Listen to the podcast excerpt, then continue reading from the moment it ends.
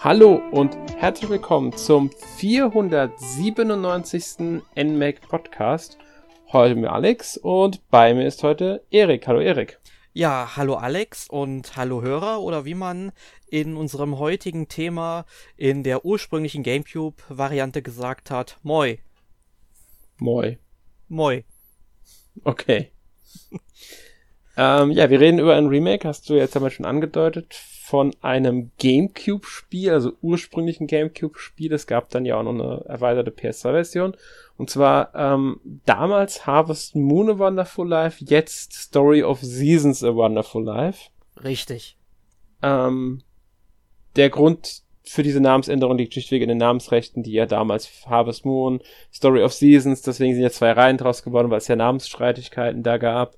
Die Originalentwickler, die ursprünglichen sind jetzt Stories of Season, während äh, Story of Seasons, während der Publisher die Harvest Moon Marke weiter nutzt. Ja, zu Tode melkt mit ganz, ganz schlechten Spielen, muss man dazu ja. sagen. Genau, also so viel nur dazu erklärt, dass ich, weil diese, Na warum diese Namensänderung hier jetzt notwendig war und warum wir immer wieder von Harvest Moon auch sprechen werden, weil dann ist die Originalversion gemeint, die vom GameCube oder der PS2. Und wenn wir halt von der Story of, Story of Seasons sagen, dann meinen wir natürlich das aktuelle Spiel. Ähm, ja, es kann aber natürlich auch sein, da ich vor allem sehr viel Zeit mit der GameCube-Version verbracht habe, dass ich jetzt auch zu der neuen Version einfach mal Harvest Moon sage, falls das passiert. Ihr wisst, ich meine Story of Seasons. Ja, wir werden eh meistens vom Wonderful Life sprechen, weil genau. das ja das Spiel ist. Und wir reden ja nicht von der Reihe, sondern wir reden von diesem einen Spiel. Das ist äh, im September 2003 in Japan für den GameCube erschienen. Im März 2004 ist dann die ist jetzt dann nach Nordamerika und Europa gekommen. Ähm, in Japan gab es dann noch im November 2004 die erweiterte PlayStation 2 Version Oh A Wonderful Life. Die ist dann auch ähm, später, zwei, also 2005 noch ähm, nach Europa gekommen als Wonderful Life Special Edition. Da gab es dann ein paar Anpassungen. Ähm, vor allem, also die beiden wichtigsten, wie es, also die drei wichtigsten, wie es heißt, äh, sind einmal, dass man nicht nur einen Sohn, sondern auch eine Tochter haben konnte, dass man Lumina heiraten konnte, also eine vierte Heiratskandidatin im Spiel hatte, und dass man nach dem Tod noch weiterspielen konnte. Das, ist, das Spiel ist ja in Kapitel eingeteilt und mhm. es gibt auch Zeitsprünge, ähm, soweit ich das jetzt richtig mitbekommen genau. hatte, also richtig gesehen hatte. Jedes, quasi jedes Kapitel ist ein neuer Zeitsprung. Ganz genau. Und ähm, die sind halt unter, die sind auch unterschiedlich lang, diese Kapitel. Also das erste Kapitel ist ein Jahr, ich glaube, das zweite war dann zwei Jahre, wenn ich mich nicht ganz täusche. Äh, lang. Irgendwie so war das. Also die sind nicht immer nur ein Jahr, die Kapitel. Ähm, also im Ingame-Jahre sind ja immer ein Jahr, sind vier Monate, also jedes also vier Jahreszeiten, jede Jahreszeit ein Monat, jeder Monat 30 Tage. Also na, sind na, na, fast. Es sind tatsächlich pro Jahreszeit nur zehn Tage in diesem Spiel. Ach stimmt, es war nur zehn Tage, hast recht. Du hast recht, es waren nur die zehn Tage. Genau, aber ja. ist es sonst typisch für Story of Seasons, ja. dass ein Monat bzw. eine Jahreszeit dann 30 Tage hat? Aber hier hat man sich dann eben dazu entschieden, weil das Spiel ja auch ein bisschen ähm, länger dadurch ist, äh, das Ganze auf zehn Tage zu reduzieren. Und ich finde, das tut dem Spiel eigentlich ziemlich gut, dass es mhm. halt mhm. ähm, dadurch ein bisschen schneller läuft. Ich habe es auch auf der Switch jetzt gespielt, aber ich hatte das mit den Tagen jetzt so, wahrscheinlich weil es in den meisten Spielen diese 30 Tage Standard sind und ich habe es wahrscheinlich auch mit ähm, Atelier Marie Remake jetzt durcheinander geworfen, weil da hat man ja auch Monate und da sind ist jeder Monat nämlich 30 Tage lang. Ja, und da werde ich die beiden Spiele jetzt gerade durcheinander geworfen haben. Ähm, ja, also dann in dieser Specialty gab es dann auch noch neue Items, neue Events und überarbeiteten Soundtracks, weil die PS2-Version. Zusätzlich ist dann im Juli 2005 in Japan und Nordamerika, soweit ich gesehen habe, nicht in Europa, noch Another Wonderful Life erschienen. Das ist dann eine Version des Spiels, in der man eine weibliche Spielfigur spielen kann, weil im ursprünglichen A Wonderful Life für den GameCube und auch in der PS2-Version konnte man nur einen männlichen Charakter spielen. Also haben sie dann das Spiel einfach nochmal neu veröffentlicht mit einem weiblichen Charakter. Gab es natürlich dann auch andere ähm, Heiratskandidaten. Das müssten ähm, Ma äh, Matthew Rock und Gustava gewesen sein. Gab halt auch nur drei, wie es in der Ursprungsversion vom Spiel, also von, von Wonderful Life vor der Special Edition ja auch bei den ähm, für den männlichen Charakter gab.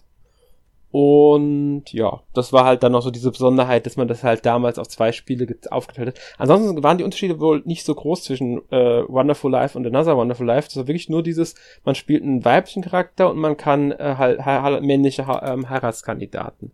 Das war wirklich der einzige Unterschied bei dieser Version. Und später ist die PS2-Version noch auf PS3 und PS4 erschienen.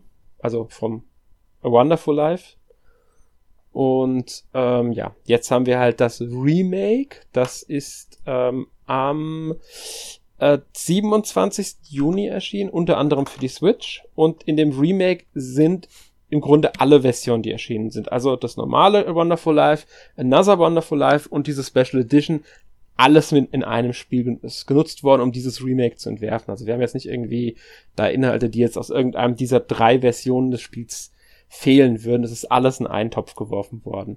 Und noch Neuerungen hinzugefügt worden sogar. Ich wollte es nämlich gerade ergänzen. Also es ist zum einen ein Best-of und dann noch mal ein bisschen mehr. Ja. Wobei eigentlich Best-of ist gar nicht richtig, weil dann würden ja nur die besten Sachen drin sein. Es ist eigentlich ein Kom Komplettspiel der bisherigen Versionen plus noch Zusatz, äh, neue Neuerungen. Also sozusagen die definitive Version des Titels. Wenn man so will, ja. Ganz genau. Ähm, wir werden auch später gleich noch darauf eingehen, was sie neu hinzugefügt haben im Laufe des Podcasts. Wir sagen, wir gehen jetzt erstmal so ein bisschen auf die Geschichte und das Setting ein. Das ist jetzt natürlich nicht komplex bei so einem Spiel. Ähm, wir kennen es ja. ja, womit fängt denn das Spiel an? Ja, man kommt ins vergessene Tal, also das ist auch erstmal schon, das möchte ich gerade erstmal erwähnen. In der GameCube-Version hieß es noch äh, Vergiss mein nicht Tal, das hat man jetzt geändert. Also wir haben auch bei verschiedenen Charakteren andere Namen. Also das hat man, da hat man sich irgendwie, weiß ich nicht, was bei gedacht, ein bisschen unnötig, aber egal. Wir kommen ins vergessene Tal und äh, wir stehen dann quasi vor dem Nichts, denn wir sollen dort die Farm unseres Vaters äh, ja von Grund auf neu bewirtschaften und ja dann quasi unser Leben dort beginnen oder neu beginnen und eine Familie gründen und das macht dann auch so ein bisschen den Titel des Spiels aus, A Wonderful Life, dass man halt wirklich in diesem Tal lebt ähm, und ja, Menschen kennenlernt, eine Familie gründet und die dann auch über viele, viele Jahre hinweg äh, begleitet. Genau. Und über viele Jahre muss man hier wirklich sagen, weil ich habe es jetzt nicht genau ausgerechnet, aber ich würde sagen, so im gesamten Spiel sind das schon so, äh, also man könnte wirklich von einem kompletten Leben eigentlich sprechen. Genau, also ich meine auch, äh, das Kind ist am Ende erwachsen. Ähm, meine ich auch. Also wenn ihr mal so ein bisschen überschlägt, dann sind alleine die Dauer der Kapitel, ähm, Moment, äh, so ungefähr zehn Jahre plus die Zeitsprünge dann noch. Also wird man schon so auf so 20 Jahre, denke ich, insgesamt kommen können. Vielleicht ein bisschen weniger, aber so in der Richtung wird sich das, äh, der Zeitrahmen, in dem dieses Spiel spielt, äh, ja, beziehen. Also ich habe gerade mal nachgeschaut. Ich muss auch dazu sagen, ich habe es leider nie durchgespielt. Es äh, hat allerdings eine Zeitspanne von 30 Jahren insgesamt in der ja. das Spiel. Dann gibt's einige, wo sehr große Zeitsprünge, aber das ist ja in Ordnung. Ähm, gehört ja bei so einem Spiel auch dazu. Ich glaube, zweimal im Spiel altern die Charaktere. Also nicht äh, ähm, ähm, die, der Hauptcharakter und einige andere Es sind nicht immer alle, die altern. Ich glaube, zweimal im Spiel ist es so, dass abgesehen vom Sohn, der altert, also das Kind ist es ja mittlerweile, ähm, die, altes Kind altert öfter, ähm, aber ich glaube, der eigene Charakter, der altert zweimal im Laufe des Spiels, wenn ich mich jetzt nicht komplett täusche. Genau, und man hat dann am Ende auch graue Haare. Und was ich halt auch sehr schön finde bei dem Spiel, man muss sich dann auch irgendwann mal von Charakteren, die man vielleicht lieb geworden hat, auch verabschieden. Also entweder ziehen sie weg oder sie sterben vielleicht sogar und ja. haben dann auch tatsächlich einen Grabstein, den man in der Spielwelt finden kann. Das finde ich dann auch sehr liebevoll gemacht. Mhm. Also sie, sie, sie haben hier schon, also man muss sagen, da ist steckt, da merkt man, da haben sie viel sich Gedanken drüber gemacht, wie sie da so, man spricht immer von Liebe zum Detail auch bei sowas. Ähm, ja. Im Endeffekt ist es halt so ein typisches Bauernhofspiel, aber also man muss sagen, es ist Lebenssimulation und Bauernhofsimulation. Wenn man ja im Grunde sein Leben lebt, während man seinen Bauernhof bestellt. Mhm. Ähm, und man kann ja schon mal verraten, das erste Kapitel, das ist ja ein Jahr, das dreht sich wirklich darum, ähm, einen Ehepartner, eine Ehepartnerin zu finden. Also da geht's wirklich darum, wir sollen heiraten. Das ist ziemlich, äh, ich glaube, Takakura heißt er, das ist so ein alter Freund von unserem Vater, der auch mit auf dem Bauernhof lebt, also auf der Farm lebt, der uns auch so immer wieder Tipps gibt, der, der auch rumläuft, der geht dann auch mal zu den Hühnern oder sowas. Ähm, und der sa sagt uns sehr früh, wir sollen doch einen Partner fürs Leben finden. Und äh, dann müssen wir halt auch anfangen, uns da umzuschauen im vergessenen Tal. Äh, insgesamt können wir in der, im Remake jetzt acht Charaktere, ähm, also mit uns mit acht Charakteren anbandeln und die auch dann heiraten. Da haben wir jetzt eine Besonderheit äh, dieses Spiels. Es ist nämlich irrelevant, was wir für einen Charakter spielen. Wir können am Anfang bei der Charakterstellung auswählen, ob wir männlich, weiblich oder divers sind und dürfen dann auch mit jedem dieser drei gewählten ähm, jeden der acht Charaktere, egal ob männlich oder weiblich, heiraten. Also da unterscheidet das Spiel überhaupt nicht mehr. Ja, und das finde ich auch sehr schön, dass man am Anfang des Spiels auch noch nicht mal so seine ja, sexuelle Neigung irgendwie festlegen muss. Also man kann ja. sich dann im Spiel einfach entscheiden. Man sieht dann die Charaktere, lernt sie kennen und bandelt dann eben mit der Figur an, mit der man dann am ehesten zusammen sein möchte. Und ja, das finde ich genau. halt ziemlich schön, dass man ja. darauf wirklich verzichtet und auch wenn man jetzt zum Beispiel einen weiblichen Charakter spielt, äh, diversen Charakter eben spielt und dann eine Kombination zusammenkommt, wo man jetzt auf natürlichem Wege keine Kinder gebären kann. Dann ist es auch nicht schlimm. Man kann in diesem Spiel dann trotzdem Kinder kriegen. Dann gibt's dann auch ein Ereignis. Ich glaube mit der Erntegöttin oder die, oder die Wald oder Berggöttin. Ich weiß es gerade nicht, wie sie jetzt in der Neuauflage ähm, heißt, aber äh, die schenkt dem Paar dann eben ein Kind und das finde ich ist schön, dass dort niemand ausgeschlossen wird. Ja, ähm, haben sie auch sehr schön gelöst. Das ist auch eine sinnvolle Sache, weil warum sollte man das nicht reinnehmen? Ich denke mal, das ist jetzt für rein programmiermäßig sowieso kaum großen Unterschied mehr ma äh, macht für das äh, Studio dahinter. Und ähm, ja, wir haben ja gesagt, es gibt acht Charaktere. Da merkt man schon, wenn man mal so das alte Spiel guckt, vier Charaktere, wenn man ähm, die Special Edition zählt, für also vier Frauen, wenn man die Special Edition zählt, aber nur drei Männer in der Another Wonderful Life Version. Das heißt, diese Version hat jetzt noch einen vierten Mann dazu bekommen. Gordy heißt der der ist komplett neu in diesem Spiel als äh, möglicher Heiratskandidat. Den gab es vorher noch nicht. Ich glaube, ihn gab es als Charakter, ja. aber nicht als Heiratskandidaten. So war das, meine ich, genau. Genau, ich ähm, also, ist das der Charakter mit dem Hanekamm? Äh, das ist, glaube ich, das ist der Charakter, dieser Künstler da, der immer wieder, der da im Wohnwagen, glaube ich. Wo war es ein Wohnwagen, in dem der wohnt? Ah, okay, nee, dann, dann habe ich den irgendwie mit einem anderen Charakter verwechselt. Oder ich meinte, glaube ich, den ja, ähm, doch, ich glaube, den haben sie noch. Stimmt, den äh, haben sie ein bisschen angepasst, glaube ich. Vom, mhm. vom Aussehen her, genau, weil der hatte nämlich, wenn ich gucke mir nämlich jetzt gerade äh, Vergleichsbilder an, also in der Gamecube-Version hatte er wirklich noch so ein ähm, Hanekamm auf dem Kopf und den Seiten halt kahl rasiert, sah ein bisschen grimmiger, ein bisschen stämmiger aus und äh, jetzt sieht er eher wie so ein ähm, ja, Sportler aus, finde ich. Ja, stimmt. Ähm, ich glaube, es ist, ist, aber eines der wenigen Designs, die sie angepasst haben, oder? Ähm, ja, es, gibt geringfügige Änderungen mal bei ja, aber so, so, Figuren. Weil man muss ja sagen, äh, dazu sagen, weil du hattest halt früher so ein Grafikstil, der eher so ein bisschen Chibi-Look ging und sind ja eher jetzt so so einem erwachsenen Anime-Look übergegangen. Das stimmt, ja. Genau, und ähm, da hast du ähm. natürlich einige Änderungen, aber ich glaube, er ist der Charakter, der am krassesten angepasst worden ist, tatsächlich. Ich würde, ich meine nämlich auch, weil die anderen Fall, bei denen fällt das nicht ähm, so stark auf, sage ich mal, wie jetzt bei, ähm, ja, Gordy. Ich glaube, in der englischen Version hieß er früher, in der, in der Gamecube-Version Cody.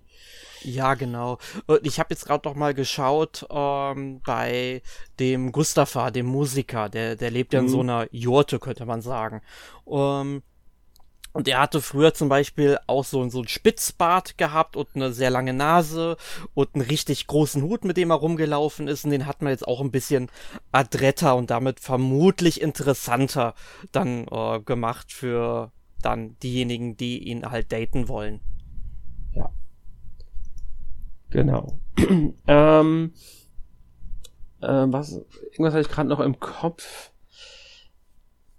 Egal, wir machen, wir machen einfach weiter, mir fällt es bestimmt wieder ein. Mit Sicherheit. Ach genau, weiß wieder. Was es was passieren kann, ist, also wir müssen ja sagen, ähm, wir versuchen natürlich mit, mit denen anzufreunden. Das geht darüber, indem wir regelmäßig mit denen reden, ähm, bei wem es geht, auch mal Komplimente machen, äh, in, bei, bei zum Beispiel Festen die richtigen Antworten, also passend zu dem Charakter, mit dem wir reden, ähm, halt Geschenke ihnen überreichen. Die müssen auch wiederum zum Charakter passen. Die nehmen nicht einfach alles an.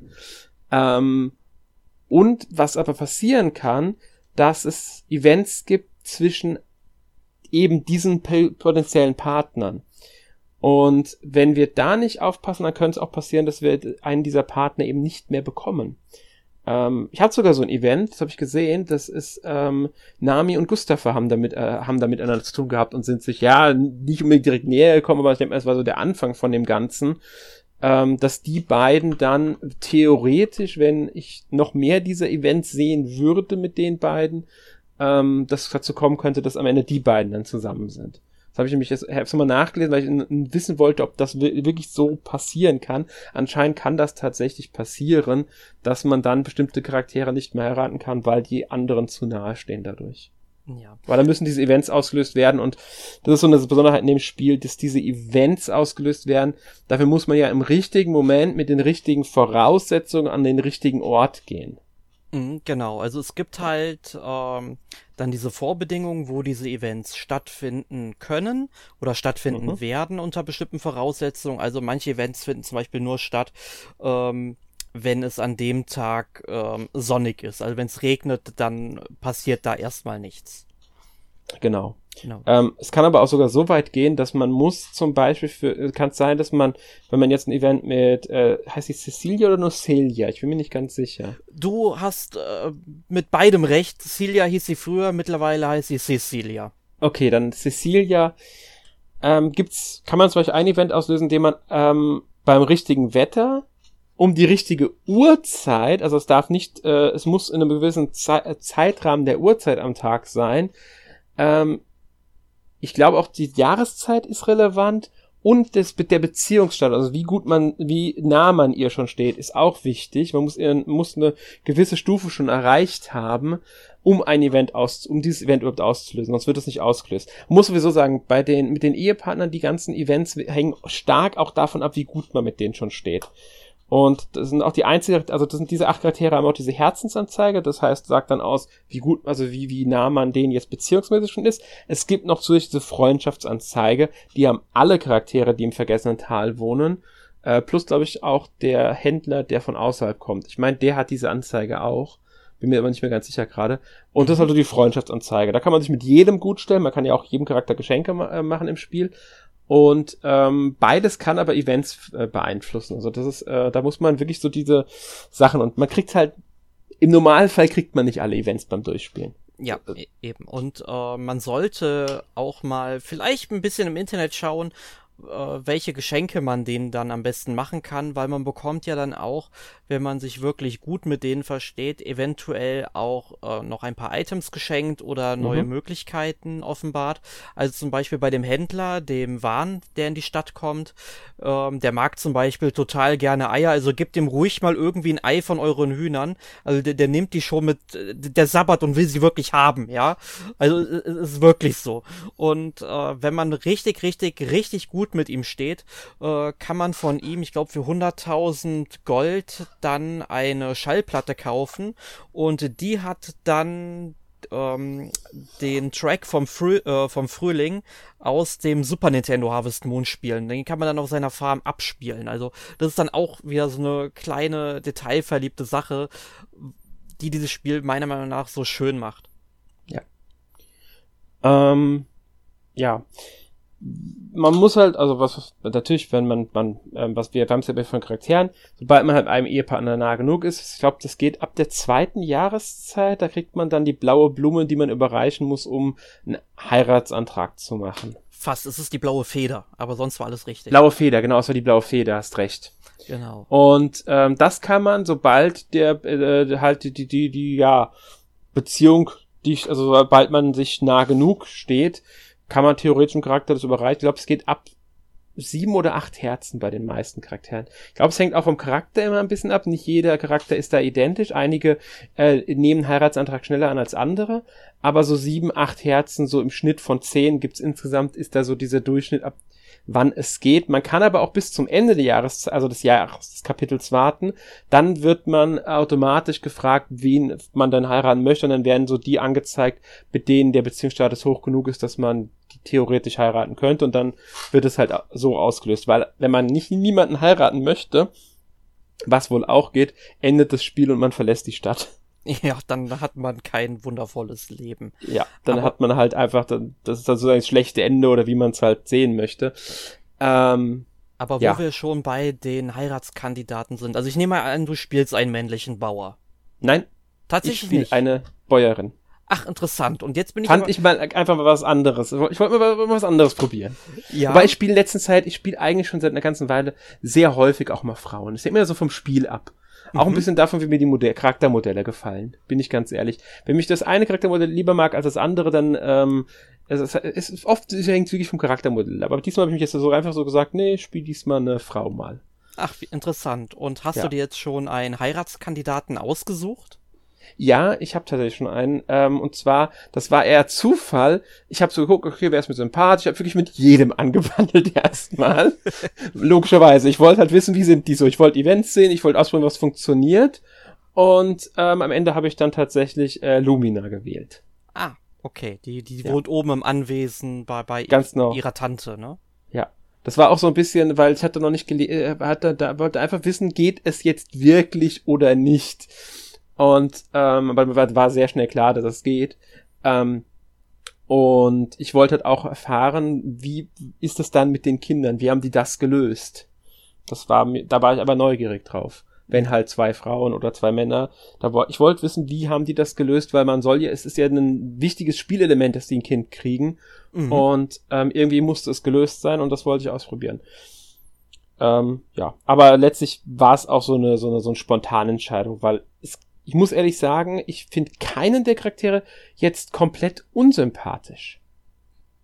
Mm. Ähm, mit, mit Rock komme ich nicht ganz so gut klar. Ja. Ähm, okay. Auch Gustava ist nicht unbedingt so mein äh, Liebling. ähm, aber sonst. Ja, ich, ja. ich, ich glaube, den Rock, den habe ich direkt am Anfang so ein bisschen verschreckt. Da hatte ich eine Cutscene mit ihm und dann meint er, ja, komm, Faulenzen ist doch super und so. Und dann habe ich ihm gesagt, ja, wie willst du deine Brötchen verdienen? Und da war das er erst auch gemacht. Und da war er erstmal sauer auf mich, ne? Und Aber genau gesagt, das habe ich bei ihm auch gemacht. Ja, und deswegen habe ich gesagt, komm, ist mir eh egal. Und ja. bei mir war es so, ich habe ja früher auf dem GameCube habe ich tatsächlich immer äh, Celia genommen, weil mhm. ich mit ähm, Molly, die hieß damals Muffy tatsächlich. Ja, genau, sie ist Muffy. Genau, und äh, die fand ich irgendwie nie so interessant, so auch vom Charaktermodell fand ich sie jetzt nicht sonderlich hübsch und ähm, ja, Nami habe ich jetzt erstmal so als Love Interest auserkoren, einfach eben aus dem Grund, weil sie ist so die Außenseiterin und ich wollte jetzt auch mal was Neues ausprobieren.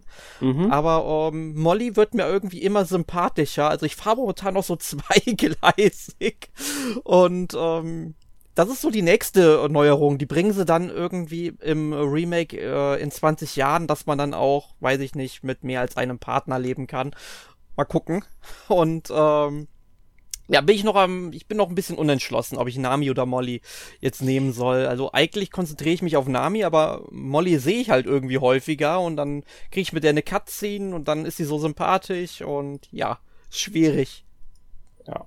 Also ich war tatsächlich, also ähm, eine ganze Weile hin und her gerissen zwischen ähm, vor allem, also ich habe äh, Nami fand ich anfangs eher so, hm, dann fand ich sie immer interessanter, desto mehr ich über sie erfahren habe, sie auch ein bisschen dann so und und auch ähm, Celia und äh, Molly äh, sind finde ich da sehr sympathisch. Deswegen ich sag ja, ich habe mich am Ende wirklich spontan entschieden, weil ich mir dachte, ich muss mich jetzt irgendwie entscheiden, damit ich im Spiel weiterkomme. Und der Test muss ja auch fertig werden, der dann äh, demnächst erscheint. Ähm, also habe ich dann, wie gesagt, eine spontane Entscheidung gefällt. Äh, aber wir wollen uns gar nicht zu lange jetzt damit aufhalten. äh, wir müssen auch mal über andere Sachen reden im Spiel, weil natürlich ist es ein wichtiger Aspekt, weil wir müssen ja heiraten, wir müssen ein Kind kriegen, aber wir machen natürlich im Spiel noch viel mehr. Und da haben wir ja gesagt, das ist eine typische Bauernhofsimulation. Ähm, bedeutet, wir bestellen die Felder. Wir pflanzen die äh, Samen ein, wir gießen Pflanzen, wir ernten, sobald es soweit ist und achten dabei natürlich auch darauf, was wächst denn in welcher Jahreszeit. Ich denke mal, das ist so das grundlegende Gameplay von so einem Spiel, oder? Ja, definitiv. Und ja. Ähm, das ist quasi so ein Teil davon, der mhm. jetzt in der Switch-Fassung, also in der, also im Remake, jetzt nochmal deutlich mehr an ähm, Gewicht bekommen hat. Ich weiß leider nicht mehr, wie es ursprünglich auf dem GameCube war, denn zuletzt hatte ich häufiger mal die PS2-Version auf der PS4 gespielt und äh, da hat sich ähm, das Bestellen der Felder überhaupt nicht mehr gelohnt, weil äh, du quasi, ich glaube, wenn du die Pflanzen nicht gedüngt hast, weil das kannst du ja auch machen, nur damit die eine bessere Qualität haben, ähm, dann haben die einfach, ich glaube, vielleicht 10 oder 20 Gold mehr eingenommen, als die Samen gekostet haben. Und das hat es dann finanziell überhaupt nicht gebracht. Da hätte man sich den ganzen Tag an den Fluss stellen können und hätte die ganze Zeit angeln können. Du hast an einem Tag direkt schon das Vielfache verdient, wie wenn du sechs, sieben Tage lang die Pflanzen bewässerst. Ne? Ja. Aber das haben sie jetzt angepasst und dadurch ist, ist, ist mehr wert. Also man kriegt mehr Geld für das, ja. äh, für die, für die ähm, Sachen. Und man hat ja noch die andere Einnahmequelle, die Tiere. Ähm, also Kühe, die man äh, melken kann. Das geht jetzt auch ähm, der im Remake nicht mehr nur, wenn sie trächtig sind, sondern immer. Genau, also was, was heißt ähm, trächtig? Also sprich, die haben, also sobald sie gekalbt haben, ne? Ja. Äh, dann haben die wieder angefangen, Milch zu geben, weil irgendwann gab's dann einfach keine Milch mehr. Hier jetzt in der Neuauflage nimmt es dann ab. Also es hängt auch ein bisschen von den Temperaturen ab, habe ich irgendwo gelesen im Spiel. Ähm, aber es ist normalerweise so, die Kühe geben einfach ähm, prozentual einfach weniger Milch pro Tag, aber sie werden dir immer Milch geben, egal ob sie dann eben ähm, dann befruchtet werden oder du, weiß ich nicht, auch einen eigenen Bullen hast, der sie dann befruchtet. Ähm, und das funktioniert dann jetzt auch durchgehend weiterhin, aber man sollte sie dann halt doch schon mal kalben lassen, denn danach geben sie dann wieder deutlich mehr Milch. Ja. Und äh, man hat zudem noch Schafe als Beispiel, Hühner kann man auch haben, also kriegt auch Wolle und Eier, hast du ja schon gesagt, Eier an den Händler verkaufen. Ja, der freut ähm, sich. Ja, und man kann seinen Hof natürlich auch erweitern für viel, viel Geld. Ja. Gibt so verschiedene Einrichtungen, die man da so. Ich glaube, es gibt eine, eine irgendeine Gerätschaft, mit der man dann auch Käse herstellt, war das, meine ich. Ja, so eine äh, Molkerei kriegst du dann noch dazu. Genau. Ähm, muss ich tatsächlich sagen, habe ich jetzt im Remake noch nicht ausprobiert. Ähm, ich hatte, ich überlege gerade, ob ich im Original das schon mal hatte. Ähm, ich ich glaube, ich habe noch nicht wirklich Käse hergestellt gehabt damals, aber mhm. man kann auf jeden Fall ähm, quasi den äh, die Milch weiterverarbeiten. Muss dazu sagen, es gibt ja auch noch verschiedene äh, Kuharten. Also es fängt halt bei diesen ganz mhm. normalen Kühen an, die man jetzt so im Kopf hat, also die ähm, weiß-schwarz gefleckten dann eben. Dann gibt es halt noch, ich glaube, Marmorkühe oder Starkühe, wie sie heißen. Die geben dann auch noch mal äh, Milch, die man zu höheren Preisen verkaufen kann. Die kann man zum Teil auch, man kann ja auch kochen dem Spiel, für verschiedene Gerichte verwenden. Und ähm, ja, also da ist wirklich sehr viel Diversität gegeben, was da möglich ist. Genau, es gibt auch verschiedene Schafe, wenn ich es richtig im Kopf habe. Ähm, es gibt auch ein männlich-weibliches Schaf. Ähm, und ja, dann muss halt, man muss halt wirklich drauf gucken und da kann man gut Geld mit verdienen, muss man sagen. Wobei Schafe jetzt nicht so oft Wolle geben. Es dauert schon eine Weile, bis die wieder Wolle geben. Aber so einmal Wolle von so einem Schaf ist ganz schön viel wert. Also da, da kann man schon gut mit verdienen. Aber man muss halt auch bedenken, die Tiere wollen jeden Tag gefüttert werden. Äh, man hat eine Bürste, mit der man die auch bürsten kann, was auch notwendig ist. Sie sollen ja auch gesund bleiben, die Tiere. Man kann sie auf die Weide lassen, damit sie dann draußen auch ein bisschen rumlaufen können, was auch für die Tiere gut ist, solange es nicht regnet. Bei Regen die Tiere wieder reinbringen. Ähm, ja, das gehört alles dazu und das kennt man halt aus diversen Bauernhof-Simulationen schon. Ähm, trotzdem muss ich sagen, das Spiel äh, kriegt diesen, diesen, diesen, diesen Flow einfach sehr gut hin. Also, dass man da, das ist dieses Bauernhof-Gameplay plus das Ganze drumherum in dem Dorf mit den Menschen interagieren. Ähm, in der Natur, die jetzt nicht sonderlich viel ist, der Wald ist halt echt klein. Mhm. Ähm, unterwegs sein, ähm, oder halt in der Ausgrabungsstätte auch mal was ausgraben. Es gibt nämlich eine Ausgrabungsstätte, da kann man dann auch, wenn man mit dem Professor redet, während der da unten ist, darf man dann selbst da drin buddeln.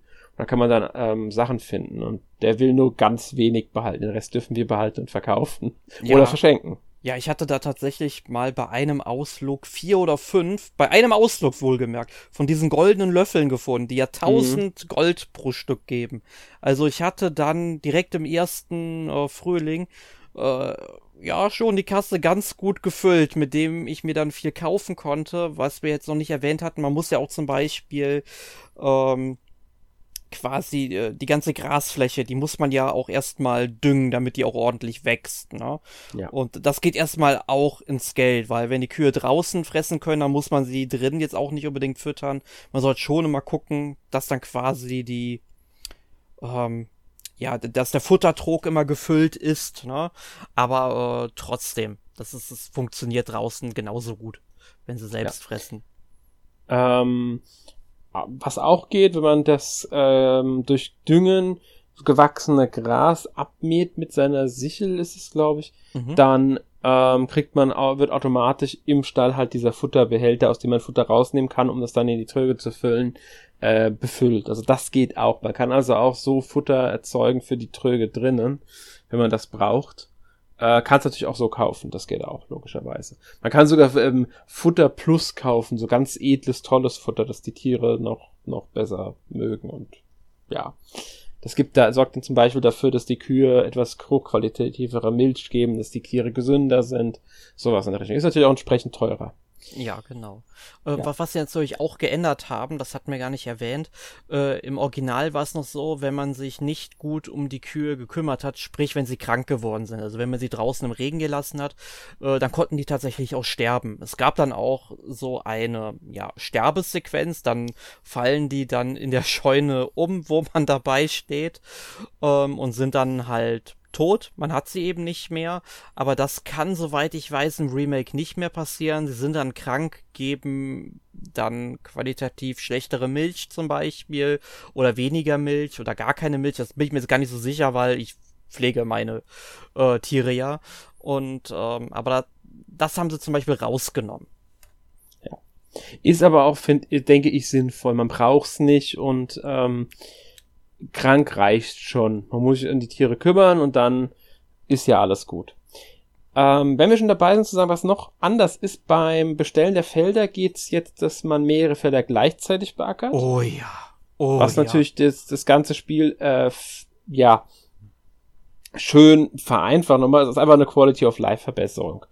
Absolut. Also ich, ähm, ich kenne es ja aus dem Original, wo du wirklich jedes einzelne Feld, also so, so ein, Quadrat quasi, erstmal selbst beackern musstest, dann musstest du die äh, Samen einsetzen dann nochmal einzeln ähm, eben ähm, gießen. Aber du kannst es halt wirklich, wirklich beackern, dass du direkt so ein ähm, Feld machst. du kannst dann auch direkt sagen, hey, ich will drei mal drei ähm, die Samen aussäen. Ne? Punkt. Mhm. Das geht viel schneller, ist effektiver und passt auch viel besser zu diesem Spielfluss, den man hat.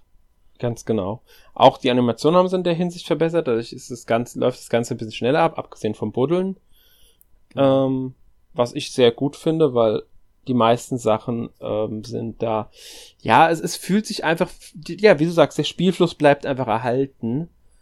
Ähm, Dazu trägt auch dabei, sie haben, das hast du, hast du jetzt aufgeschrieben gehabt, einen Verbindungsweg zwischen Wald und Ausgrabungsstätte hinzugefügt. Ja, genau. Also du kennst ja diesen Weg, der an deiner Farm hoch auf dem Berg mhm. in den Wald läuft. Und äh, diese, quasi, du kannst da ja durch den Fluss durchgehen zu dieser Ausgrabungsstätte.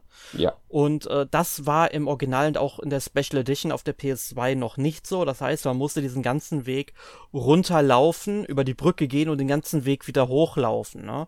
Und das hat natürlich Zeit gekostet damals. Und jetzt kannst du einfach da durchgehen und das finde ich schon sehr angenehm. Da ja. haben sie wirklich Def an der richtigen Stelle ähm, so einen Verbindungsweg angelegt. Ja, definitive Verbesserung. Da soll man noch erwähnen, die Tageszeit läuft natürlich wie die meisten dieser Spiele einfach die ganze Zeit nebenbei ab. Und wenn es zu spät wird, werden wir müde. Natürlich auch, wenn wir zu viel arbeiten, dann wir, können wir erschöpft werden und irgendwann müssen wir halt auch ins Bett. Und natürlich haben auch die Charaktere einen gewiss, also die, die Bewohner vom Dorf, einen gewissen Tagesablauf, wo sie wann sind. Ähm, und da hilft natürlich auch eine Neuerung des, des, des Remakes. Wir können auf der Karte jederzeit schauen, wer ist denn überhaupt wo. Ja, das finde ich so gut. Du kannst einfach auf die Karte gucken, zum Beispiel dein Love Interest, du willst der irgendwie ihr oder sein tägliches Geschenk geben, ähm, damit du die Beziehung weiter vertiefst und verbesserst. Äh, du weißt direkt, äh, wo die Person sich aufhält, kannst dir das überreichen und dann geht's weiter zum, zum nächsten Event oder wohin auch immer. Genau. Und wenn du, ah ja, genau, Events hatten wir ja, es gibt ja auch noch die Feste, Feiertage.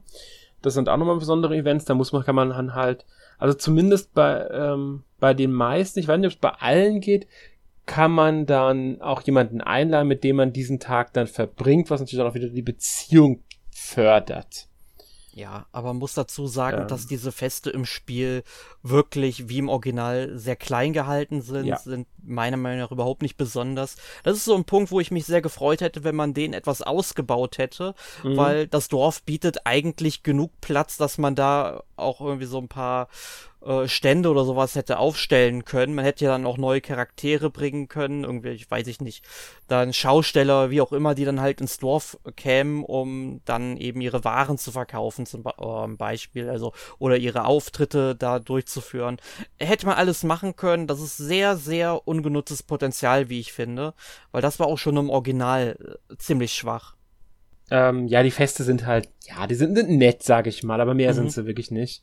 Ähm, und äh, ja, die sind drin, man kann sie mitnehmen. Sie, in erster Linie sind es für mich eigentlich so kleine Events, um die Beziehung zu einem bestimmten Charakter zu festigen, sofern das Event, also dieses Fest es dann auch hergibt.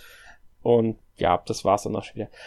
Was mir einfällt, man kann sogar ein Minispiel spielen gegen einen der beiden Feuerwerksbrüder. Da kann man, äh, wenn man bei denen äh, ins Haus geht, während sie drinnen sind, kann man den ansprechen und dann spielt er gegen einen ein Brettspiel. Ja, das. Du wirst lachen. Ich habe es nie hingekriegt, äh, das gegen die zu spielen. Also ich glaube, im Original gab es dann noch mal so besondere Bedingungen, die erfüllt sein mussten. Ähm, aber jetzt im Remake habe ich die tatsächlich noch nie im Haus angetroffen. Also ich war dann irgendwie vermutlich einfach zu den falschen Zeiten immer bei denen. Aber das würde ich gerne noch mal mitnehmen. Und es gibt auch noch ein anderes Minispiel, wo äh, dem Händler waren. Ich habe ja schon gesagt, der mag Eier, der isst aber auch sonst ziemlich gern. Da kann man auch ihm dann irgendwie Essen servieren und so und er haut dann die ganze Zeit rein. Also auch total irre eigentlich, wenn man mal drüber nachdenkt. Aber das sind so kleine ja, ich, ich will sie schon fast Secrets nennen, weil man muss ja schon zu einer bestimmten Zeit am bestimmten Ort sein. Ja. Ähm, ist eine schöne Sache, sowas. Ähm, ja, ich muss ehrlich sagen, mir fällt gar nicht mehr so viel ein, was man zum Spiel sagen könnte jetzt, also zum, zum Gameplay und dem Ganzen. Ähm, wir haben ja schon gesagt, dass der Stil jetzt nicht mehr diesen Chibi-Look hat, sondern einen ja, Erwachseneren ist eigentlich falsch. Sie haben einen Stand, einen, einfach einen anderen Anime-Stil gewählt, nicht mehr Shibi, sondern äh, ja, ich will nicht sagen Standard-Anime, aber anders Anime halt. Ja, also es ist immer noch sehr putzig gehalten. Ja, also was ich halt da vor allem sagen wollte, die Charaktere haben äh, menschlichere Proportionen, als es vorher der Fall war. Ja. Und des, deswegen meinte ich, es ist ein bisschen erwachsener. Ähm, und es bleibt aber trotzdem noch so ein typischer, niedlicher Anime-Stil. Mhm. Ähm, sieht auch, finde ich, sehr schön aus. Also vielleicht hätte man die Farben noch ein bisschen dezenter einbringen können, aber ich bin eigentlich zufrieden. Ähm, und man muss dazu auch sagen, das Spiel läuft. Ich spiele es ja auch auf der Switch ähm, super sauber. Also ich habe ja. da keine größeren Framerate-Einbrüche oder so gehabt. Die Ladezeiten sind erfreulich äh, kurz. Ich glaube, gut, am Anfang, wenn das Spiel zum ersten Mal lädt, das dauert, glaube ich, eine halbe Minute oder sowas, aber danach läuft es rund und dann nehme ich diese halbe Minute gerne in Kauf. Genau. Also da ist das, das kann man so ähm, sagen. In der ist alles wirklich top umgesetzt. Auch die Musik finde ich äh, passend zum Spiel. Die ist schön stimmungsvoll und nicht sonderlich aufdrängend, nicht unbedingt. Ja, aber sie ist, sie, sie passt zum Spiel. Ja, und da sollte man jetzt auch noch zu sagen, du hast ja eigentlich nur Musik auf deiner Farm und bei verschiedenen Events oder in den ja. Häusern, weil ansonsten hast du ja eigentlich nur Naturgeräusche. Also, dass du genau. dann das Rauschen des Meeres, das Plätschern des Flusses hörst oder wenn der Wind mal über die Ebene pfeift. Und das ist so ein Punkt in dem Spiel, den habe ich schon immer geliebt Und ich denke deswegen auch sehr häufig an dieses Spiel, wenn ich dann auch bei mir in der Umgebung dann einfach mal so am Wald spazieren gehe. Ähm, und, äh, und ich solche Geräusche höre, erinnert mich tatsächlich immer an A Wonderful Life, habe ich mit diesem Spiel seit 20 Jahren verknüpft. Um, und deswegen komme ich auch immer gerne um, auf dieses Spiel zurück, so alle paar Jahre. Also wer auch hier den Podcast dann über die Jahre hinweg immer mal gehört hat, ich habe dieses Spiel immer mal wieder erwähnt und es hat also einen festen Platz in meinem Herzen. Ja. Das ist, äh, du hast es schon öfters erwähnt, das weiß ich. Ich habe es halt leider im Original nicht gespielt damals. Ähm, aber das kann ich ja dank dem Remake jetzt nachholen. Und dadurch kommen wir jetzt eigentlich auch zu unserem, langsam zum Abschluss, zu unserem Fazit, ähm, mit der einfachen Frage, ist es noch genauso gut wie früher? Oder ist es sogar besser als früher? Ich sage besser. Also alleine durch die Quality of Life Verbesserung, die dieses Spiel erfahren hat, macht es heutzutage eigentlich keinen Sinn mehr zur früheren Version ähm, zurückzukehren. Also vor allem, falls ihr auch Fans von Retro-Spielen seid, lasst die Finger von der PS2-Version, weil die läuft technisch wirklich nicht gut. Äh, nein, la lasst wirklich die Finger von der, die, die ist technisch sehr, sehr schwach. Die GameCube-Version kann man sich auch heute noch anschauen, die sieht auch noch sehr schick aus, finde ich. Aber wenn man wirklich Wert auf ähm, gute Spielmechaniken legt, die auch nochmal verfeinert worden sind und es wurde an den richtigen Stellen angepasst, dann unbedingt zum Remake greifen. Also von mir beide Daumen hoch, Kaufempfehlung. Ja, ich stimme dir nur zu. Also ich finde das Spiel äh, wirklich schön. Wer genau diese Art Spiel muss man natürlich mögen, das ist ganz klar. Das ist ein sehr ruhiges Spiel, aber wer diese Bauernhof-Simulation, Lebenssimulationsart mag, ich glaube, also da, da wird definitiv da ähm, ein sehr schönes Spiel bekommen und auch, ich, ich würde sagen, mit einem ordent, ordentlichen Spielzeit. Das ist natürlich nicht übelst lang, also es ist kein Stardew Valley von der Spielzeit her. Das muss man vielleicht auch mal sagen. Ähm, aber Stardew Valley ist ja eh nochmal so, so ein Sonderfall. Aber so, ich würde sagen, ja, ich würde so, so, so, so, so 15 bis 20 Stunden, wahrscheinlich sogar eher, nee, mehr. Ich denke eher so deutlich, 20 bis 50. deutlich mehr, deutlich. Nein, nein, also ich meine jetzt nur für einen einfachen Durchgang jetzt nur. Ja, aber deutlich. Ich meine, du brauchst ja schon, äh, du musst ja bedenken, wenn du jeden Tag ja schon so 20 bis 30 Minuten dran sitzt. Ja, ja, das stimmt. Und dann rechnen das mal hoch für ähm, eine Jahreszeit. Gehen wir einfach mal 30 Minuten aus.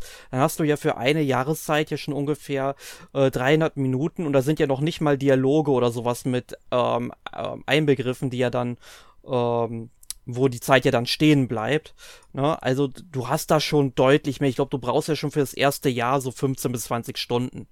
Ne? Ja. Und, also man, man ist eine ganze Weile dran, ja. sitzt eine ganze Weile dran und wenn man möchte, kann man das Spiel auch nochmal spielen, um zu versuchen, andere Events zu erreichen und jemand anderen zu heiraten und zu schauen, wie, ob sich das Spiel dadurch maßgeblich ändert oder inwiefern sich's ändert. Also es sind natürlich jetzt keine großen Änderungen dann, aber es sind Sachen, die trotzdem das Spiel beeinflussen, wenn man es vielleicht nach zwei, drei Jahren nochmal spielt, weil man Lust drauf hat oder so.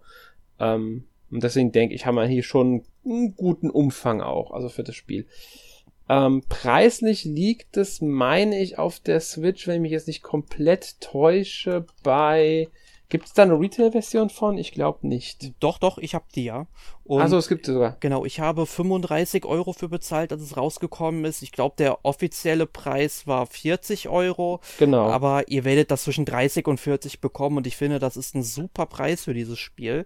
Natürlich mhm. müsst ihr jetzt, wo Alex äh, natürlich den Genre Primus Stadio Valley mal erwähnt hat, ähm, Inhaltlich kann es jetzt mit Stadio Valley nicht unbedingt mithalten, weil Stadio Valley ist nochmal deutlich umfangreicher, vor allem was so die Möglichkeiten angeht. Zum einen ist jetzt natürlich ähm, A Wonderful Life dann auch schon 20 Jahre alt ähm, entsprechend auch ein bisschen was ähm, betagt, weil man sich auch sehr an diesem Original orientiert hat und es hat halt auch für Harvest Moon oder Story of Seasons Verhältnisse deutlich weniger Funktionen, aber ich finde, es ist eines der Spiele mit der schönsten Spielwelt, die es eben gibt. Man verliebt sich halt wirklich in dieses kleine Tal mit diesen schrulligen Charakteren und ich finde, die wiegen das Gameplay, was so ein bisschen schmalspuriger ist, aber trotzdem immer noch einen guten Umfang bietet, meiner Meinung nach, einen sehr guten Ausgleich.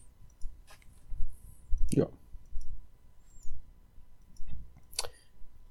Ich kann nur zustimmen, ich habe Stardew Valley nie sonderlich viel gespielt, deswegen gar nicht nur Ja sagen. Gut, ähm, dann denke ich mal auch von dir eine Kaufempfehlung. Ja, ja, definitiv. Gut. Gut, ähm, ich denke, damit sind wir mit dem heutigen Thema durch. Ich hoffe, wir konnten euch einen guten Eindruck vom, Eindruck vom Spiel geben. Ähm, schreibt uns gerne in die Kommentare, was ihr zu Story of Seasons A Wonderful Life denkt. Habt ihr das Original gespielt? Habt ihr das Remake bereits gespielt? Ähm, ja, oder sei, habt ihr vielleicht jetzt durch den Podcast Interesse dran? Teilt uns mal in den Kommentaren mit. Ähm, ja, und damit kommen wir zur obligatorischen Abschlusskategorie. Letzte Woche gespielt. Erik, was hast du denn letzte Woche gespielt? Ja, in der letzten Woche gespielt habe ich ähm, einen Titel, den ihr, glaube ich, letzte Woche im Podcast besprochen habt, und zwar Ghost Trick mhm. Phantomdetektiv ähm, auf der, äh, nicht auf der Switch, auf der PlayStation 4, beziehungsweise habe ich es auf der PlayStation 5 gespielt. Und ich habe es heute Nachmittag auch beendet. Und ich verstehe jetzt endlich, warum du dieses Spiel so liebst, Alex. Es hat einfach eine richtig gut geschriebene Story und wunderbare Charaktere und endlich verstehe ich, warum du den Hund Rakete so magst. Rakete ist super. Der ist klasse. Der ist, der, der beste äh, Zwergspitzen der ganzen Videospielgeschichte. Ja, also Rakete ist einfach der Hammer.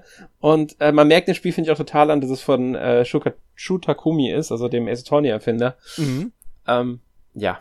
Absolut. Ich habe das auch tatsächlich die ganze Zeit vermutet. Ich wusste es nämlich nicht. Und er ist halt die erste Person, die am Ende natürlich auch beim Abspann erwähnt wird. Und man mhm. merkt das halt richtig an diesen Charakteren, die total durchgedreht sind und auch Anim ähm, Animationen oder Reaktionen, also wie die Leute auf bestimmte Sachverhältnisse reagieren. Ähm, irgendwie manchmal total eigentlich an der Situation vorbei, also besonders bei Lynn, die ja dann trotzdem irgendwie alles lustig findet, obwohl irgendwie die Kacke am Dampfen ist. Ähm, also wirklich, wirklich großartig. Ich meine, klar, vom ähm, Gameplay ähm, da wäre deutlich mehr möglich, glaube ich. Aber ich bin trotzdem sehr zufrieden mit diesem Spiel und vor allem, was sie dann eben aus diesem DS-Spiel dann noch rausgeholt haben in technischer Hinsicht. Also vor allem, äh, wie es dann heute auch aussieht mit den HD-Texturen. Also das ist schon mhm. ziemlich große Klasse. Ja, man muss sagen, sie haben es sogar damals bei der Entwicklung, das Ganze basiert ja auf dem Rotoskopie, also es ist kein originales Rotoskopieverfahren, aber sie haben es auf Basis inspiriert von Rotoskopie in Another World war da eins der Vorbilder, im animiert, handanimiert das ganze Spiel und dann verpixelt für den DS. Ja. Im Endeffekt. Also es ist total seltsam, wie damals die Entwicklung gelaufen sein muss. Und ich denke, deshalb haben sie jetzt die Möglichkeit gehabt, das ähm, so einfach in HD neu aufzulegen auch. Mhm, kann ich mir gut vorstellen, weil die Animationen ja. sind super flüssig. Und mhm. äh, wenige Spiele bieten wirklich so gute Animationen wie ähm, Ghost Trick. Also das ja. muss ja damals auch als Prince of Persia rausgekommen ist. Also es muss ja auch für die Leute Wahnsinn gewesen sein, wie, wie flüssig sich dieser Prinz durch das Verlies bewegt, ne? Mhm. Ja, das, ja. es war schon, also Prince of Persia, als ich das erste Mal gesehen habe, ähm, war das ja auch schon so, es war schon was Besonderes, muss ich sagen, das Prince of Persia damals. Ja, also ich hab, kann mich auch immer noch sehr gut dran erinnern, wie ich dann einfach mal so versucht habe, diese Animation dann mit Freunden nachzuäffen, als wir das mal gesehen haben und dabei gemerkt haben, wie gut das eigentlich umgesetzt wurde, ne? Mhm. Ja. Ja, ich überlege gerade, wann war das erste? Das war 89, meine ich. Ja, also ich meine, bei mir war es dann natürlich deutlich später, äh, weil ich bin ja, ja erst 88 geboren, aber ähm, aber auch ein paar ähm, Jahrzehnt später fand ich es immer noch klasse. Ja, also ich, ich weiß nicht, wann ich es gespielt habe. Bei uns in Europa ist erst 1990 erschienen, aber ich würde sagen, es war schon irgendwann Anfang der 90er. Also es müsste wirklich irgendwann, ich will nicht sagen 90, das ist ähm, aber so 92, 93 kann es schon sein, dass ich dann gespielt habe irgendwann mal. Ich muss sagen, ich habe es nie sonderlich weit geschafft in dem Spiel. Ja, es ist ja auch wirklich sehr schwer, vor allem wenn du nicht weißt, wo die ganzen Gegenstände rumliegen, also welche Tränke man trinken kann, welche, von welchen man die Finger lassen sollte. Ne? Aber wenn man, ja. sag ich mal, die Architektur auswendig kennt, weiß, wo man das Schwert kriegt, weiß, welche Tränke man trinken darf, bei welchen Fallen man aus dem Weg gehen soll oder wie man ähm, die bewältigt, äh, dann geht's halt schneller, weil du hast ja nur 60 Minuten Zeit, um dieses Spiel durchzuspielen, ne? Ja. ja es ist schon, es ist schon, ja. Ja. Gut. Aber. Ähm, was hast du noch gespielt? Hast du noch irgendwas gespielt? Oder willst, wolltest du was zu Ghost Trick vielleicht sogar sagen? Nee, nee, zu Ghost Trick, da möchte ich äh, nichts sagen. Hört euch den Podcast an, der war bestimmt großartig. Ich habe ihn noch nicht gehört, ich höre ihn mir aber bestimmt noch an. Ähm, ansonsten habe ich eigentlich nur Final Fantasy 16 weitergespielt. Äh, mhm. bin jetzt auch ähm, Spielfortschritt ungefähr bei 89 Prozent. Also es nähert sich langsam dem großen Finale entgegen. Ähm, muss sagen, dass die Story zum Ende nochmal deutlich an Fahrt aufnimmt. Das gefällt mir ziemlich gut, nachdem mich ja das Mittelstück des Spiels, wir hatten es ja vor ein paar Wochen schon mal besprochen hier, mhm. ähm, ja doch sehr, sehr genervt hat, weil da äh, Queststrukturen aufgetreten sind, die in, der, äh, die in der Haupthandlung eigentlich so nichts zu suchen haben. Ähm, und das hat dann doch sehr an den Nerven gezogen. Aber jetzt, da kam noch mal wirklich ein paar Höhepunkte, die mir ziemlich gut gefallen haben, tolle Story-Momente und ich bin schon sehr gespannt, wenn ich es vermutlich in der nächsten Woche dann auch mal beenden werde, wie mir dann zumindest das Finale gefallen wird, aber äh, bisher ist es für mich eher eines der schwächeren Final Fantasy-Spiele. Ja. Und ähm, da erwarte ich eigentlich von der Marke, vor allem für, einen, ähm, für eine Rollenspielmarke, deutlich mehr. Ja, wir Ma äh, Markus und ich gest, äh, äh, letzte Woche beim Podcast auch kurz drüber gesprochen gehabt. Ähm, wobei ich nicht weiß, ob es wirklich so kurz war. Ich habe es noch nicht weitergespielt, bin ich ganz ehrlich. Ich bin da irgendwie, ich habe andere Spiele gehabt, die mir wichtiger waren und äh, deswegen äh, bin ich da irgendwie nicht so hinterhergekommen. Ghost Trick war eins dieser Spiele, die mich von Final Fantasy weggezogen haben. Ähm, und dann noch Atelier Marie Remake letzte Woche schon erwähnt, habe ich jetzt noch ein bisschen weiter gespielt. Also ich bin jetzt mehr oder weniger durch mit dem Spiel. Mhm. Ähm, und dann habe ich diese Woche komplett spontan, ich kann nicht mehr sagen, aus welchem Grund The Minish Cap angefangen. Hast du es denn schon mal gespielt vorher? Ja, ja, ich hab's, ich hab's, äh, hab sogar den ähm, GBA SP in der äh, Zelda Edition, der goldene mit, Tri mit äh, Triforce drauf und uh. dem Spiel dabei damals gekauft gehabt. Also es war mein allererstes GBA-Spiel sogar damals.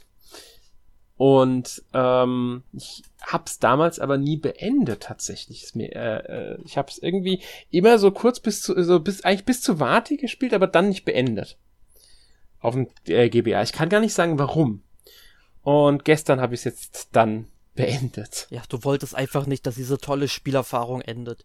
ja, ich, ich finde das Spiel großartig. Also ja. das ist echt ein tolles Zelda-Spiel und äh, wer Switch Online-Abo hat, der sollte sich das, also mit Erweiterungspass muss man leider sagen, er sollte sich das wirklich mal als bei dem GBA-Service mit anschauen, weil das ist äh, da drin und Wirklich tolles Spiel. Ja, ich glaube, ich habe es damals, ähm, also ich habe es nie gekauft, ähm, als es im Laden stand. Ich habe tatsächlich es mir auch gebraucht über eBay kaufen müssen. Ähm, ich habe es dann auch viel später mir erst zugelegt. Ich glaube, es müsste so 2000 2009, 2010 so rum gewesen sein. Also es war ungefähr die Zeit, wo die ganzen Zelda-Manga dann bei uns in Deutschland erschienen sind. Und da habe ich mir gedacht, okay, bevor dann irgendwann der Manga zu äh, Minish Cap kommt, sollte ich dieses Spiel auch mal gespielt haben, mhm. ähm, um es dann halt mal nachzuholen. Ich muss sagen, ich habe es, glaube ich, dann innerhalb von zwei oder drei Tagen durchgespielt. Äh, es ist ein fantastischer Titel.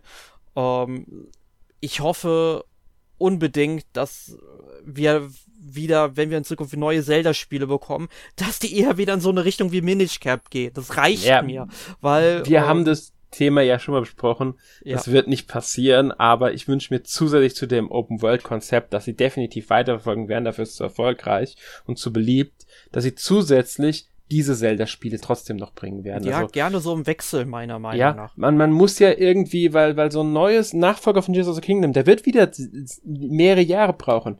Also ich, ich gehe davon aus, dass sie wieder so sechs, vielleicht sogar sieben Jahre brauchen, bis das nächste davon erscheint. Und beim letzten Mal haben wir ähm, das Remake von Link's Awakening und das HD Remaster von Skyward Sword bekommen. Äh, und ich denke, Nintendo hatte sogar noch mehr geplant im HD-Remaster-Segment, konnte das dann aber nicht mehr rechtzeitig fertigstellen, äh, wegen den ganzen Produktionsschwierigkeiten und so weiter und so fort. Kennt man ja, äh, wegen der Pandemie. Also ich glaube wirklich, dass da so ein bisschen noch Probleme auch dazu kamen. Aber ähm, warum nicht auch outsourcen? Ich meine, Nintendo hat Metroid bei den Retro Studios platziert, Donkey Kong bei den Retro Studios platziert.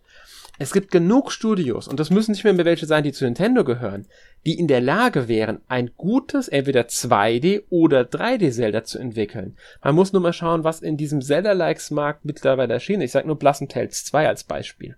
Ja, und äh, vor allem Minish Cap ist ja das beste Beispiel, ist ja von Flagship ja. entwickelt worden, ein Entwicklerstudio, das es heute leider nicht mehr gibt, gehörte ja. damals zu Capcom.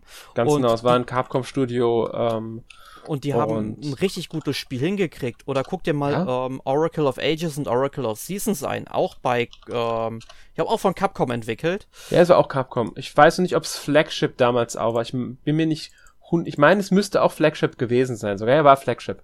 Ja, okay, gut, dann brauche ich nicht nachgucken. Und siehst du, die haben das richtig gut hinbekommen.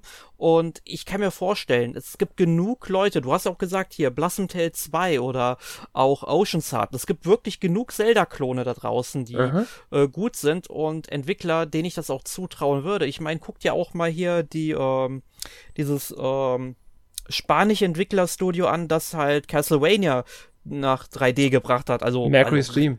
Genau, Mercury Steam. Und da habe ich dann auch gesagt, die sollten mal ein Metroid machen. Und was haben sie dann mal gemacht? Ein Metroid. Ja. Zwei und, sogar. Ja, siehst du mal. Und die äh, haben ja das ähm, Remake vom zweiten Metroid und ähm, Dread. Genau, die beiden haben sie gemacht und es waren auch tolle Spiele. Dread mochte ich weniger als ähm, als, als ähm, das 2D-Remake auf dem 3DS, aber trotzdem, die haben halt gezeigt, sie verstehen die Materie. Und ja. ähm, Nintendo sollte sich halt wirklich überlegen, wenn sie es nicht selbst machen wollen, wenn sie eher sagen, okay, wir möchten hier diese Tears of the Kingdom-Schiene weiterfahren. Das werden dann Spiele sein, die ich vermutlich dann nicht mehr anrühren werde, weil Tears of the Kingdom habe ich nach 10 Stunden abgebrochen, keinen Bock mehr gehabt. Und ich möchte lieber sowas haben. Ich, ich würde auch erst einmal ja, ich weiß nicht, ob ich unbedingt Wind Waker und Twilight Princess HD jetzt erstmal auf der Switch brauche. Wäre vermutlich das Logischste, weil sie es ziemlich einfach von der Wii U portieren könnten. Aber worüber ich mich auch freuen würde, das hat Markus mir auch mal in Erinnerung gerufen, quasi ein Remake von Oracle of Seasons und Oracle of Ages für die Switch. Genauso ja. im Stil wie ähm, Link's Awakening. Ich meine, die Engine ist da, die könnten teilweise auch Grafikassets wieder verwenden davon. Also die Entwicklung wäre sogar dementsprechend noch ein bisschen günstiger, als komplett alles nochmal neu zu machen. Und ich, mir würde das richtig gefallen, weil das auch zwei tolle Klassiker sind und die ich jetzt auf der Switch auch einfacher verbinden könnte, wenn ich dann halt die Stories halt erleben möchte hintereinander. Ja, genau das habe ich auch schon gemeint. Das, sie sollen weiter sowas machen, Remakes von Klassikern. Sie können auch gerne ähm, das erste Zelda nochmal in dem Stil remaken. Oder von mir aus, was ich noch äh, auch sehr cool fände, das zweite Zelda, das ja komplett andere Art Spiel ist nochmal, ähm, dem einen Remake spendieren, damit das mal gut spielbar ist und nicht nur mit einem Fanpatch gescheit spielbar ist. Weil das Spiel ja teilweise einfach viel zu unfair ist. Ja. Und schlecht gebalanced und so weiter. Ähm, aber das da müssten sie, könnten sie ansetzen. Oder halt wirklich hingehen und sagen, hier Studio XY, ihr seid, äh, habt gutes Spiel abgeliefert, wir sind überzeugt von euch, wollt ihr nicht ein Zelda entwickeln? Sie können ja sogar interne Studios nutzen. Warum soll Monolith unbedingt die Xenoblade-Reihe äh, immer nur betreuen? Die haben mehrere Studios, die äh, teilweise halt auch Zuarbeiten machen natürlich, mhm. aber ein kleines, so ein, so ein, so ein, so ein äh, Minish Cap Zelda, da bist du ja nicht ewig an dem Spiel. Das Spiel dauert ja nicht lange, ist ja nicht so riesengroß. Ich habe knapp etwas mehr als 16 Stunden für das Spiel gebraucht. Das hat nicht die mega große Oberwelt. Aber es würde vollkommen reichen. Ja. Ja. Aber gut, müssen, können wir irgendwann noch mal in einem anderen äh, Podcast, denke ich, thematisieren. Ja, ich habe äh, aber tatsächlich noch eine äh, Frage zu Atelier Marie tatsächlich. Ja. Äh, ich bin ja jemand, der mit der Atelierreihe noch nie äh, Kontakt hatte. Also ich habe noch nie ein Atelierteil gespielt. Würdest du mir Atelier Marie Remake so zum Reinschnuppern in die Serie empfehlen? Schwierig. ähm, es unterscheidet sich massiv von dem, was Atelier, was die Atelierreihe heute ist. Ähm, man merkt, wenn man die Karriere kennt, wie stark sie sich entwickelt hat, weil Atelier Marie ist im Endeffekt geht es wirklich nur darum, Marie muss innerhalb von fünf Jahren ihre Prüfung ablegen und einen Gegenstand erschaffen, der gut genug ist, damit ihre Professorin überzeugt ist. Das ist der Kern des Spiels. Man erlebt sehr viel außenrum, besonders mit den Charakteren. Es gibt zehn Charaktere, die man in seine Gruppe holen kann. ähm, und die auch dann eigene Events haben und Quests und so weiter und so fort. Es ist aber alles sehr, sehr klein gehalten, muss man dazu sagen. Also man sollte jetzt wirklich keine epische Geschichte erwarten ähm, oder sowas. Oder jetzt den Kampf gegen den großen Dämonenlord oder irgendwie so. Ähm, und auch das Kampfsystem ist schon recht simpel. Das Alchemiesystem ist noch, ist noch einfach man ist sehr viel einfach damit beschäftigt, seine Zeit zu planen, zu schauen, schaffe ich jetzt diese Quest in der Zeit, also weil alles kostet Zeit. Wenn du äh, irgendwo hinreist, kostet es Zeit, dass du, bis du dort bist und wenn du dort dann irgend, nur ein, eine einzige Blume pflückst, also nur einen Gegenstand äh, einsammelst für, als Zutat, geht ein Tag rum. Jeder Kampf, ein Tag ist weg. Und manche Events passieren nur an ganz bestimmten Tagen. Es gibt Events, die werden wirklich nur am 5.11. im dritten Jahr oder im vierten Jahr oder sowas ausgelöst. Und wenn du an diesem Tag die Bedingungen dafür noch nicht erfüllt hast, ähm, oder an diesem Tag schlichtweg unterwegs bist, weil du nicht dran gedacht hast, dann verpasst du das Event, dann kannst du es nicht mehr auslösen. Es gibt den Unlimited-Modus, der entschärft das Ganze insoweit, dass man ähm, keine Zeitbegrenzung bei den Hauptquests mehr, also bei den Aufgaben, die einem die Professorin gibt. Und man kann über das fünfte Jahr hinaus spielen. Also es endet nicht, also es gibt, ähm, es endet nicht automatisch, wenn man ähm, die Zeit, wenn die Zeit rum ist, sondern man kann einfach weiterspielen theoretisch. Und das Ende löst man dann halt einfach aus, indem man diese Events auslöst, die man halt dann schon erfüllt hat, die ein Ende erzeugen, weil es gibt mehrere Enden in dem Spiel. Auch eins dafür, dass man es eben nicht schafft, Wobei man das, ich habe das schon im dritten Jahr oder so geschafft gehabt. ähm, und jetzt, das letzte Jahr tatsächlich, habe ich nichts mehr zu tun eigentlich. Es ist wirklich so, ich habe im letzten Jahr jetzt nichts mehr zu tun. Ich habe so gut wie alle Events durch. Ähm, und das Einzige, was ich jetzt noch machen muss, ist im Endeffekt Zeit rumbringen, damit ich irgendwann das Jahr rum habe, um das Ende zu sehen. ähm, es ist ein gutes Spiel. Äh, man muss aber halt wissen, was es ist. Es ist halt ein altes PlayStation 1 Spiel, in dem dieses ganze, was es, was die Reihe halt für mich auch oft ausmacht, das ist halt wirklich dieses, dieses, dieses Alltägliche und so, das ist noch sehr stark da drin. Und wenn man jetzt nicht gerne ähm, ähm, sammelt, wobei äh, so viel sammeln war ich, ich war auch gar nicht viel unterwegs, um zu sammeln, weil die Itemzahl ist sogar begrenzt und dafür haben sogar mehr Items drin als im Original.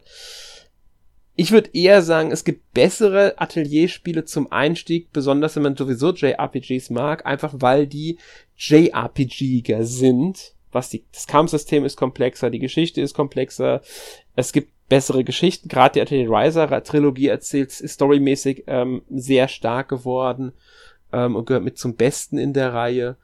Ähm, wenn man neugierig ist, kann man sich's mal anschauen, aber zum Einstieg, wenn man wirklich wissen will, was Atelier heute ist, sollte man mit der Atelier, sollte man wirklich mit dem ersten Atelier Riser anfangen und sich die Trilogie anschauen.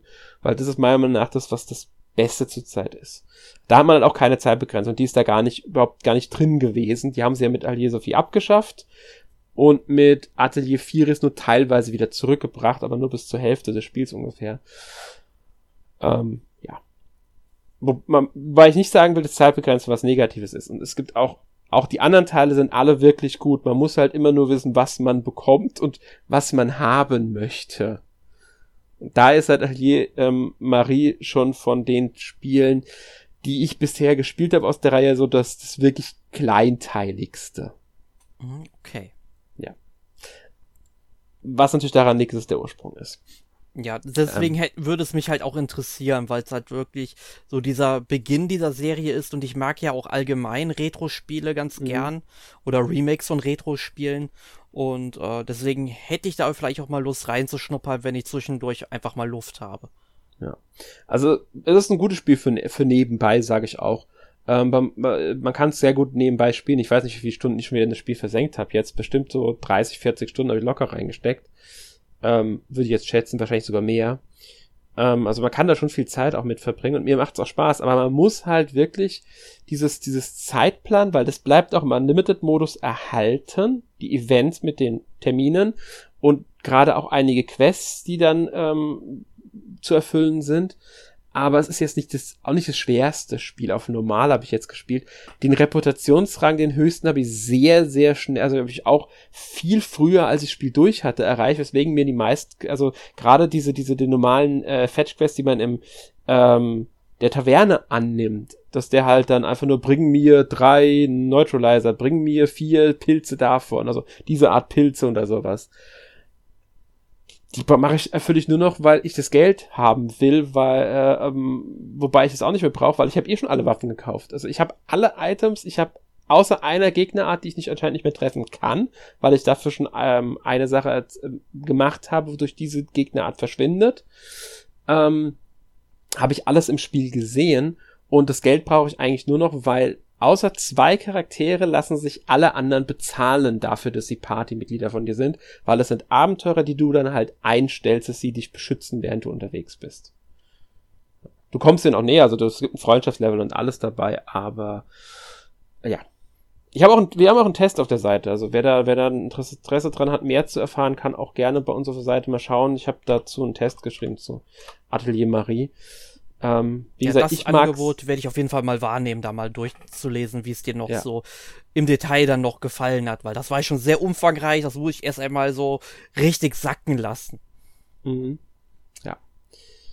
Gut, ähm, ich erwähne noch ganz schnell, ich habe auch Curse of the Z-Rats gespielt, das ich am PC auch schon mal gespielt hatte. Ich habe es auf der Switch jetzt nochmal gespielt ich muss ehrlich sagen, am PC war ich nicht so angetan von Spiel, so Metroidvania. Jetzt von der, auf der Switch, seltsamerweise, habe ich heute den, äh, sogar sehr viel das Spiel gespielt und bin viel weiter als am PC und finde das Spiel ähm, irgendwie viel besser als, ich kann nicht mehr sagen, warum. Ich habe es mit, auch mit Controller gespielt und es ist kein anderes Spiel. Wahrscheinlich liegt es wirklich an den Patches, die sie gebracht haben, wo das Spiel dann doch nochmal verbessert wurde.